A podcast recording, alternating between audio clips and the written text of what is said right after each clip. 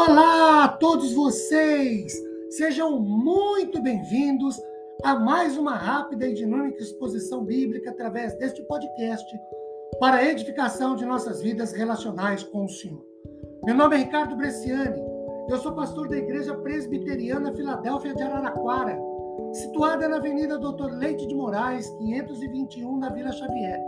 É uma grata realização compartilhar com vocês uma citação bíblica. Hoje, tendo por base o Salmo 130, que eu peço, na medida em que você tem oportunidade, leia o texto.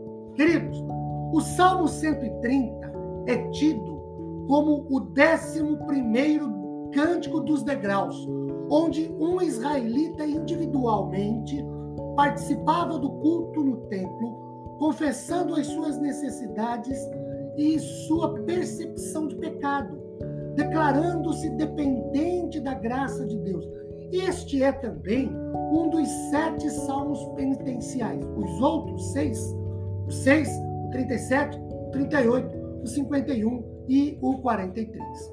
O fato de se localizar após um salmo imprecatório, que é o 129, não é por acaso. Afinal, a pessoa poderia se alegrar tanto com a destruição do perverso a ponto de esquecer-se de como está seu coração diante do Senhor. Olhando para a estrutura do Salmo 130, para melhor exposição e compreensão, vamos dividi-la em quatro principais partes. Primeiro, o clamor pela piedade de Deus. Olhem para os versículos 1 e 2. O salmista clama a Deus das profundezas de seu desespero como, por exemplo, ele fez no Salmo 32 e no Salmo 51. Neste caso, não eram os inimigos que atribulavam a sua vida. Verso 3 do Salmo 129. Mas a culpa pelo próprio pecado é que lhe corroía o íntimo. Segundo, olhando para os versículos 3 e 4, temos o reconhecimento do perdão de Deus. Deus não observa nem marca os nossos pecados por meio do sistema de sacrifícios e mais tarde dos sacrifícios de Jesus, Deus fez redimir todos os pecados do seu povo. Miqueias 7:19 dá uma ideia bem clara disso. Deus não mantém registros, tal como, por exemplo, faz um contador dos pecados, mas não se deve abusar da vontade de Deus sem se dispor a conhecer o perdão. O pecador realmente perdoado recebe a grandeza da graça de Deus, é grato pelo sacrifício de Jesus para a remissão dos seus pecados e vive sem temor, ou seja, vive com reverência na presença de Deus. Terceiro, olhando para os versículos 5 e 6, nós temos aqui a expectativa do perdão. Vejam as palavras, por exemplo, no verso de, no, nos versos, quando dizem assim: aguardo, espero. Nesses dois versos 5 e 6, o salmista repete cinco vezes que a sua esperança está no Senhor. Trata-se de uma expectativa confiante no Deus que sempre cumpre as suas promessas.